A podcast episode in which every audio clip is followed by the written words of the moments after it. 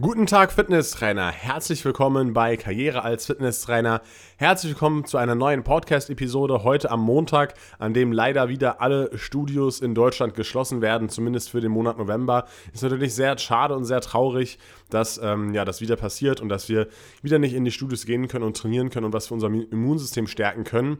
Und ich finde, es ist einfach unsere Aufgabe, auch in den nächsten Jahren, es immer wieder weiter zu verbessern. Die Meinung in der Bevölkerung, dass eben Fitnesstraining gut ist fürs Immunsystem, gut ist für die Gesundheit und so weiter und so fort. Deswegen ja, finde ich es ein bisschen umso trauriger, dass es äh, wieder geschehen ist. Aber naja, was will man machen? Ähm, ich wünsche euch auf jeden Fall trotzdem viel Kraft und viel Energie in dieser Zeit und ich hoffe, ihr werdet trotzdem kreativ, könnt trotzdem für eure Personal Training Kunden vielleicht Angebote machen ähm, und vielleicht auch euch im Fitnessstudio irgendwie einbringen, wieder mit Rezepten oder irgendwie sowas, was man auf Social Media posten kann.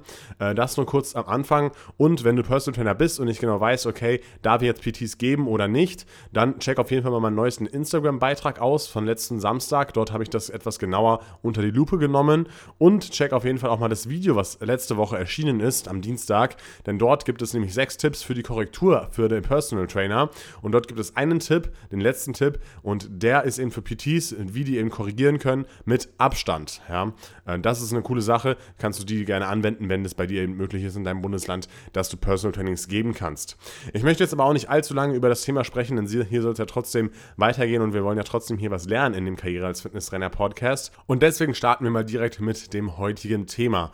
Und zwar geht es heute mal um Supplements. In der letzten Podcast-Episode haben wir ja so Protein-Supplements besprochen, wie zum Beispiel Eiweißpulver, BCAAs, ERAs oder auch Kreatin. Ja, und heute wollen wir mal ein paar Gesundheitssupplements besprechen, wie zum Beispiel die Vitamine, Eisen oder auch Zink.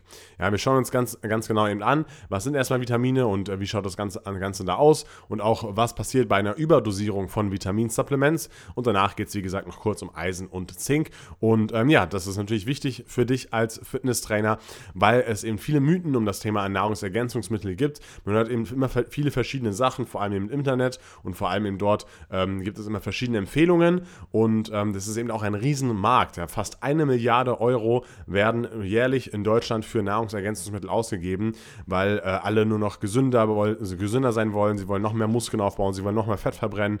Ja, und das soll alles ganz schnell gehen und da wartet man auf diese Wunderpille, die das machen soll. Und ähm, ja, deswegen ist eben ja der Mensch generell anfällig für solche Sachen, für solche Supplements.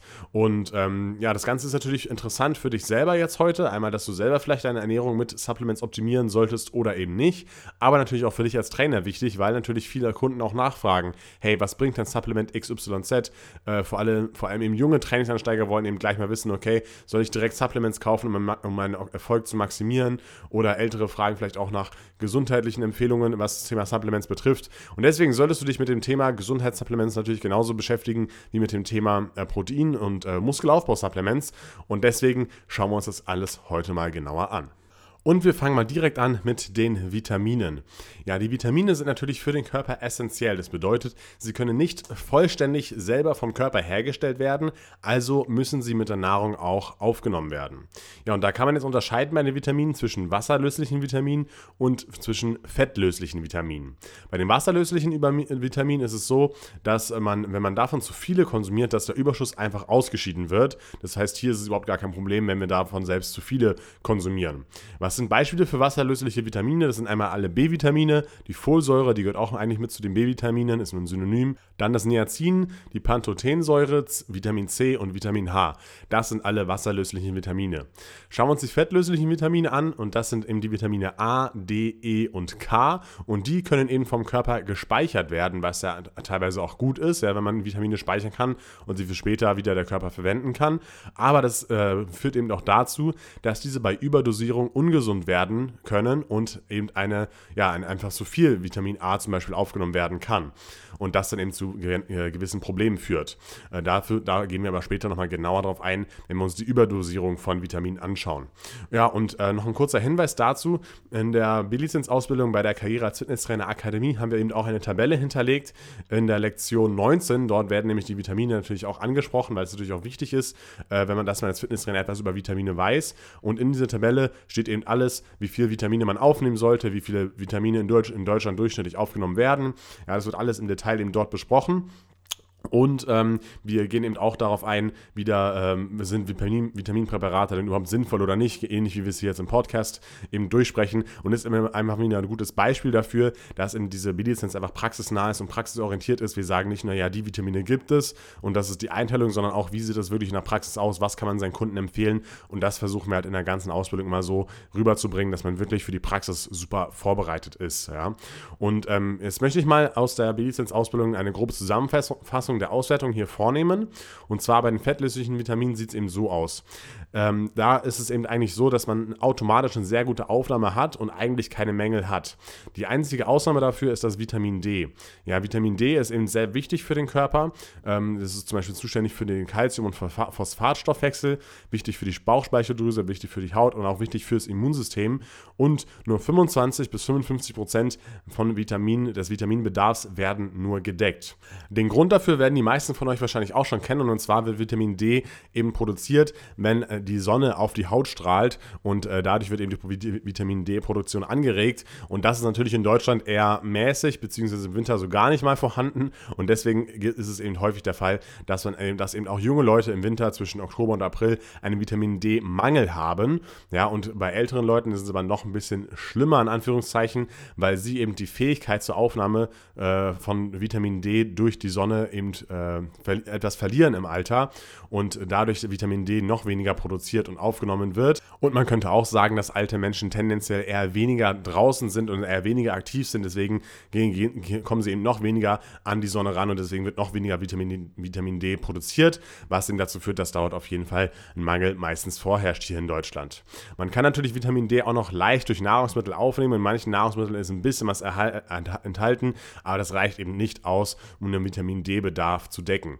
Was wir eben tun können beim Vitamin D-Mangel, da gehen wir eben später noch mal genau darauf ein. Jetzt schauen wir uns erstmal noch kurz die wasserlöslichen Vitamine an. Ja, dort gibt es eigentlich auch kein Problem, da gibt es fast keine Mängel. Fast alle Vitamine werden im Durchschnitt gedeckt, ja, außer die Folsäure. Die Folsäure ist das Synonym für Vitamin B9 und nur 50% wird eigentlich automatisch gedeckt und äh, diese Folsäure ist wichtig für den Stoffwechsel der Erbsubstanz oder zum Beispiel auch für das Knochenmark und das ist eben enthalten in grünem Blattgemüse, wie zum Beispiel Spinat oder sowas oder auch in der Leber. Und äh, der Grund für den teilweisen Mangel in Deutschland ist, dass eben zu wenig tiefgrünes Blattgemüse verzehrt wird. Ja? Also zum Beispiel zu wenig Spinat und zu wenig grün, grünes Gemüse einfach. Ja? Und wer das allerdings zu sich nimmt, der, der sollte kein Problem mit den Mangelerscheinungen von Folsäure haben. Also auch bei den wasserlöslichen Vitaminen sind eben kaum Defizite zu erkennen. Fasst man das Ganze jetzt nun zusammen, da erkennt man jetzt eigentlich, dass es eben keinen großen Vitaminmangel in Deutschland gibt, aber es gibt ja trotzdem total viele Vitaminpräparate und die Bewerbung davon ist natürlich auch immer erfolgreich. Ähm, aber trotzdem haben die Vitaminpräparate eigentlich fast keine Berechtigung für den Otto-Normalverbraucher, der sich gesund und ausgewogen ernährt. Ja, die Vermarktung ist natürlich trotzdem erfolgreich, weil eben gesagt wird, ja, äh, die Böden sind ausgelaugt, es sind so viele Pestizide unterwegs, dass die, die ganzen Früchte und das ganze Gemüse keine Vitamine mehr haben und so weiter und so fort. Und deswegen kann man den Bedarf an Mikronährstoffen nicht mehr decken und deswegen braucht man jetzt unbedingt dieses Vitaminsupplement. Ja, aber da stellt sich natürlich die Frage, stimmt diese Aussage denn überhaupt, dass die Böden ausgelaugt sind und dass die ganzen Früchte und das ganze Gemüse keine Vitamine mehr haben? Ja, das stimmt nicht. Und zwar gibt es keinen wissenschaftlichen Beweis dafür, dass die Qualität der Böden oder der Vitamine in den Früchten oder im Gemüse sich in den letzten 50 Jahren deutlich verringert hat. Das konnte bisher nicht wissenschaftlich nachgewiesen werden. Das bedeutet, wenn man eben genug Gemüse und genug Obst zu sich nimmt, äh, dann sollte man eigentlich von, von keinem Vitamin einen Mangel haben und deswegen braucht braucht man eigentlich auch keine Vitaminpräparate. Man kann das alles durch die normale Ernährung decken, außer eben mit dem Vitamin D3 oder mit dem Vitamin D. Das, ähm, da gehen wir aber gleich nochmal genau drauf ein. Und nochmal kurz zu der Folsäure. Da sollte man ein, einfach mehr äh, grünes Blattgemüse essen, Spinat und so weiter. Dann sollte man da eben auch keinen Mangel haben. Und dann braucht man eigentlich keine Vitaminpräparate unter normalen Umständen. Aber was ist, wenn die Umstände nicht normal sind? Das kann ja auch sein. Und deswegen schauen wir uns, noch, uns jetzt noch einige Fälle an, bei denen Vitaminsupplements vielleicht doch Sinn machen würden. Und zwar, Fall Nummer 1 ist bei erwiesenem Mangel. Wenn man wirklich einen Vitaminmangel von einem bestimmten Vitamin hat, dann ist es wirklich schwer, das Ganze nur mit der Nahrung wieder auszugleichen. Und da macht ein Mangelausgleich durch eben Vitaminpräparate durchaus Sinn. Bei einem Verdacht von dem Vitaminmangel sollte man es auf jeden Fall vom Arzt checken lassen und dann eben auch nur in Absprache mit dem Arzt diese Vitaminpräparate einnehmen. Und da muss man dann auch den genauen Bedarf ermitteln. Und ähm, sobald der Mangel aber auch wieder ausgeglichen wurde, kann man das langfristig auch wieder im besten Fall durch die normale Ernährung decken. Das sollte dann auch wieder kein Problem sein, wenn der Mangel einmal ausgeglichen ist. Ja, in welchem Fall kann es noch Sinn machen? Zum Beispiel, viele Menschen sind halt eingeschränkt in der Speiseauswahl, zum Beispiel durch Unverträglichkeiten, zum Beispiel Fructoseintoleranz zum Beispiel. Ja, und dann kann es zum Beispiel auch sein, dass man Vitaminpräparate zu sich nehmen kann, sollte man aber davor auch erstmal mit dem Arzt absprechen, nicht, dass es halt zu Überdosierung kommt und dadurch eben auch zu weiteren Problemen kommt. Und wo eine Vitaminsupplementierung auf jeden Fall Sinn macht, ist natürlich beim Vitamin D bzw. beim Vitamin D3. Wie vorhin schon angesprochen, ist Vitamin D oft problematisch, vor allem wenn man eben wenig Sonne abbekommt und wenn man älter ist. Ja, man kann es grundsätzlich äh, supplementieren, auch äh, wenn man keinen bestimmten Mangel hat, aber die meisten haben ja sowieso einen Mangel, über, vor allem über den Winter. Ähm, aber man sollte natürlich wieder aufpassen, dass man nicht zu viel zu sich nimmt, aber zu, über, zu der Überdosis kommen wir, wie gesagt, später nochmal. Ja. Natürlich ist es besser, wenn man den äh, Mangel abklären lassen möchte oder wenn man den Mangel abklärt und das dann genau abstimmt. Ähm, aber es muss auch nicht unbedingt sein. Ja, ich nehme zum Beispiel einfach im Winter auch immer Vitamin D-Kapseln und äh, die habe ich hier gerade auch vor mir stehen und dazu sage ich auch gleich noch was ne, dazu. Ja, alle Empfehlungen, die jetzt kommen, die sind eben für gesunde Menschen gedacht. Bei Krankheiten, zum Beispiel Diabetes, verhält es sich nochmal ein bisschen anders. Da muss man das auch mit dem Arzt absprechen. Das heißt, alles nur für gesunde Menschen jetzt hier. Ähm, und zwar gibt es einen Referenzwert im Dachraum, also im, im Raum Deutschland, Österreich, Schweiz und der wird mittlerweile sogar als zu gering eingestuft. Der empfiehlt 800 internationale Einheiten. Ja, das ist, ist einfach eine bestimmte ja, Milligramm äh, oder Mikrogramm Anzahl. Ähm, die da, die da hochgerechnet wird, sodass man einfach internationale, internationale Einheiten hat, damit man einfach immer im Dachraum oder auch generell im internationalen Raum von, von derselben Einheit spricht. Ja, diese 800 internationale Einheiten, die werden eben als zu gering eingestuft. Manche brauchen sogar über 4000 internationale Einheiten und eine genaue Berechnung kann man eben so vornehmen, man nimmt einfach sein eigenes Gewicht und rechnet das mal 40 bis 60 internationale Einheiten. Ja, zum Beispiel bei einer 70 Kilogramm schweren Person wären das 2800 bis 4200 internationale Einheiten. Einheiten. Und wenn ich jetzt hier auf die, auf die Kapseln vor mir schaue, ja, dort sind eben 2800 internationale Einheiten in einer Kapsel drin. Ja, und wenn ich davon eine am Tag nehme, dann habe ich auf jeden Fall, bin ich auf jeden Fall schon mal näher an dem äh, Referenzwert dran, beziehungsweise ähm, ja, kann vielleicht auch mal irgendwie alle zwei Tage oder so alle drei Tage mal zwei nehmen oder sowas. Ähm, kommt natürlich auch mal darauf an, wie viel draußen man noch ist und wie viel man auch noch an der Sonne isst. Ja, all diese Mengen sind auf jeden Fall gesundheitlich sehr sicher zu supplementieren, auch ohne regelmäßige Laboruntersuchungen oder sowas. Also da braucht man sich keine Gedanken machen, man kann das einfach nehmen im Winter und dann sollte das überhaupt gar kein Problem sein. Ab 65 sollte man auf jeden Fall noch mehr supplementieren, ist auf jeden Fall sinnvoll, weil die Absorption, die Absorption durch die Sonne eben nicht mehr so gut ist und die Eigenproduktion dadurch auch weniger ist. Ja, Vitamin D3 oder sollte man eben mit einer fettreichen Mahlzeit zu sich nehmen, da ist die Absorption noch mal ein bisschen besser. Oder man nimmt das zum Beispiel mit ein bisschen Olivenöl auf oder mit ein paar Nüssen oder sowas. Ja, das wäre denkbar. Und wenn man einen wirklichen Vitamin D3 oder Vitamin D-Mangel hat, sollte die Anfangsdosis ein bisschen höher sein. Und die genaue Berechnung der Anfangsdosis sprengt natürlich jetzt hier den Rahmen. Das kann man aber auch nochmal mit dem Arzt absprechen. Dann stellt sich noch die Frage, es gibt jetzt Vitamin D und es gibt, und das, das, da gibt es ja verschiedene Varianten. Es gibt zum Beispiel das Vitamin D2 oder das D3. Hier ist die Studienlage nicht ganz klar. Vermutlich ist D3 etwas effektiver, um zu supplementieren. Und noch besser ist es, wenn man das Ganze in Kombination mit Vitamin K2 einnimmt, dann ist die Aufnahme nochmal etwas besser. Jetzt stellt sich auch noch die Frage, wie sieht es dann mit, mit, Sportlern aus? Wir haben jetzt ja schon viel über Vitamine und Vitaminbedarf gesprochen, in welchen äh, Fällen zum Beispiel Vitaminpräparate Sinn machen. Und jetzt ist natürlich, könnte natürlich das Argument sein, okay, Sportler haben einen erhöhten Vitaminbedarf und deswegen sollten sie auch Vitaminsupplements zu sich nehmen. Ja, es ist richtig, dass Sportler einen erhöhten Vitaminbedarf haben, das stimmt, aber sie haben natürlich auch einen generell erhöhten Energiebedarf. Ja, und dieser erhöhte Vitaminbedarf wird normalerweise durch die gesteigerte Nahrungsaufnahme auch schon mitgedeckt. Man sollte natürlich, wie gesagt, auf eine gesunde, ausgewogene Ernährung achten mit ausreichend Obst, Gemüse. Ja, aber wenn das eben äh, der Fall ist, dann sollte das kein Problem sein. Und nun habe ich ja die ganze Zeit schon angesprochen, dass wir jetzt auch über die Überdosierung von verschiedenen Vitaminen sprechen werden. Und hier sind natürlich vor allem die fettlöslichen Vitamine bedenklich. Ja, die wasserlöslichen Vitamine werden ja einfach so ausgeschieden, aber die fettlöslichen werden eben gespeichert und die können sich eben im Körper anreichern und dann eben teilweise auch die Organe schädigen. Das waren eben die Vitamine A, D, E und K und wir gehen jetzt mal die meisten ähm, über Beispiele von Überdosierungen kurz durch.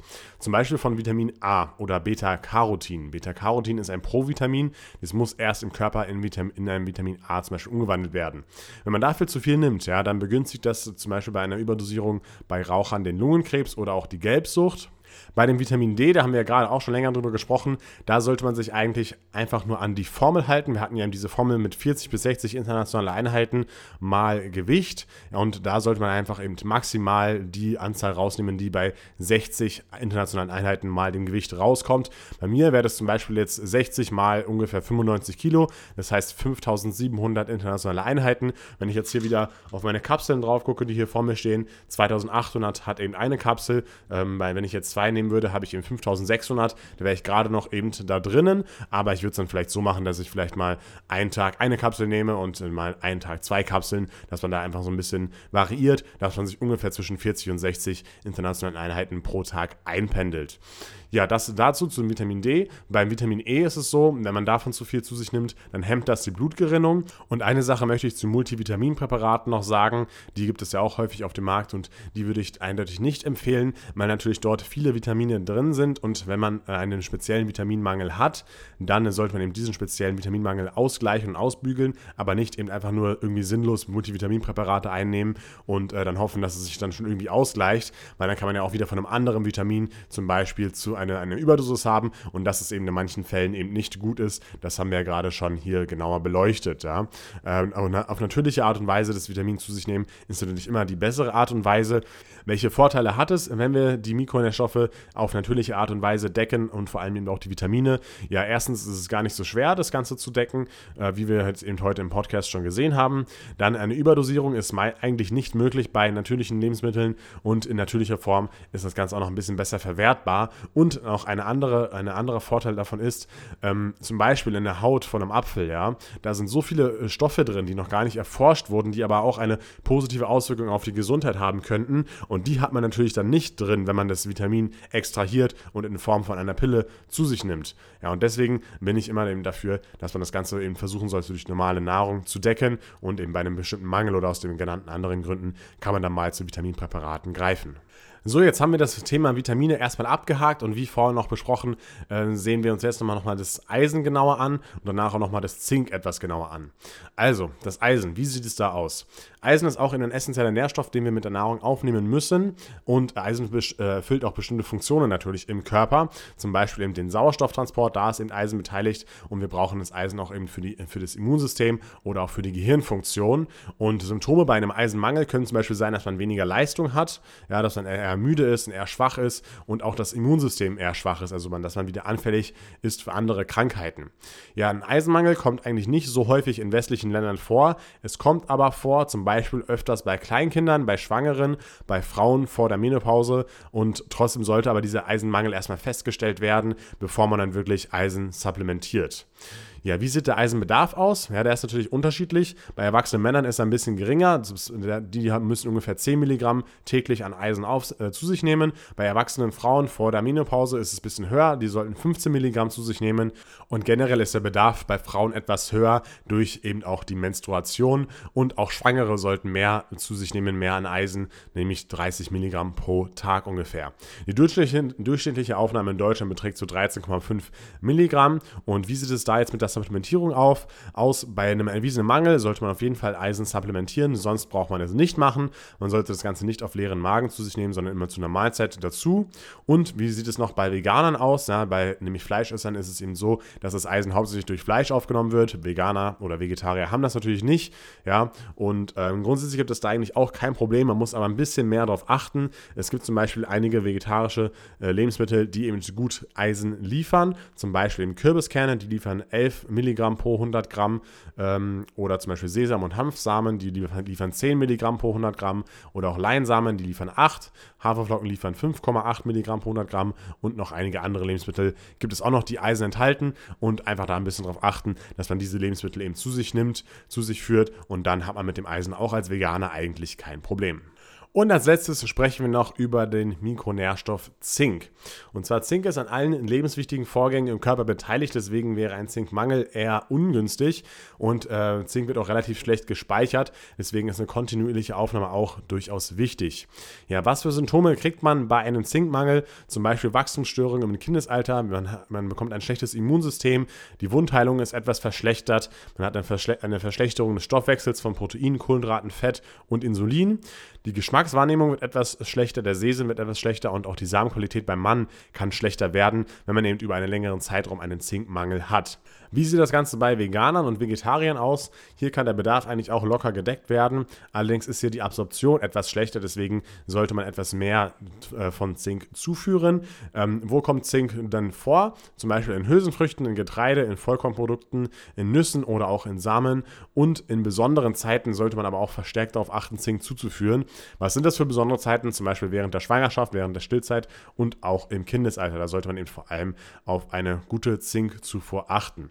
Wie viel Zink braucht man ungefähr? Man braucht so 7 bis 10 Milligramm pro Tag und durchschnittlich werden sogar knapp über 10 Milligramm pro Tag aufgenommen. Das bedeutet, die meisten haben eben äh, wieder kein Problem mit dem Zinkmangel.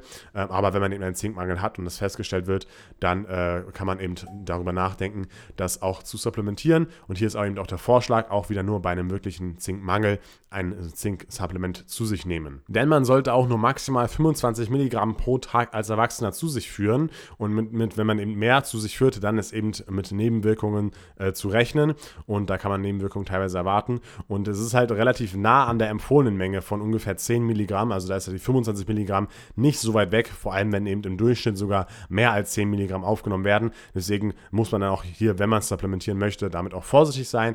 Die Wissenschaft sagt zum Beispiel maximal 6 Milligramm aus Nahrungsergänzungsmitteln täglich. Ähm, dann ist man da eigentlich auf einer sicheren Seite. Und jetzt weißt du auch schon wieder einiges über das Thema Zink und Supplementierung. Jetzt am Ende des Podcasts möchte ich noch mal ganz kurz zusammenfassen und zwar, man sollte eben keine der heute besprochenen Supplements dauerhaft über einen längeren Zeitraum einnehmen, außer gegebenenfalls natürlich das Vitamin D3, denn wenn man eben das Ganze auch ohne eine bestimmte Fachperson macht und ohne Beratung macht, kann es eben dazu führen, dass man eine gewisse Überdosis von diesem Vitamin oder Zink oder Eisen bekommt und das kann dann eben auch wieder zu bestimmten Problemen führen. Man sollte außerdem auch noch auf die Qualität achten, ja gerade beim Vertrieb übers Internet, da können eben leichter behördliche Kontrollen umgangen werden und man sollte durchaus einen seriösen Anbieter äh, auswählen und auch nicht unbedingt die günstigsten nehmen, weil es, man muss ja irgendwo einsparen, wenn der Preis eben sehr günstig ist, ob man das jetzt am Marketing macht oder an der Produktion oder am Vitamin selber, das äh, ist natürlich immer die Frage, aber ähm, ja, irgendwo musste man halt einsparen und deswegen ja vielleicht einfach nicht das allergünstigste nehmen, sondern ein bisschen auf die Qualität achten, wenn es um das Thema Vitamin-Supplements geht. Ja, ich hoffe, diese heutige Podcast-Episode hat dir gefallen. Wenn sie dir gefallen hat, dann hört dir auf jeden Fall noch die andere Podcast-Episode an, die ich vor zwei Wochen veröffentlicht habe. Dort haben wir noch andere Supplements besprochen, wie zum Beispiel Proteinshakes, äh, ERAs, BCAAs und auch Kreatin. Und wenn du Fitnesstrainer werden möchtest, dann bist du natürlich herzlich willkommen bei der Karriere als Fitnesstrainer Akademie. Dort kannst du eben deine Fitnesstrainer-Ausbildung zu 95% online machen, hast dann noch einen Präsenztag und dann bist du Fitnesstrainer. Und es gibt eben auch viele Vorteile, die du bei der Karriere als Fitnesstrainer Akademie hast. Zum Beispiel, dass du eben sehr viel Praxiswissen vermittelt bekommst, dass du einen fetten, fetten, fetten Bonusbereich hast mit äh, vielen Videos über das Thema Freihandeltraining, Schlingentraining oder auch Functional Training.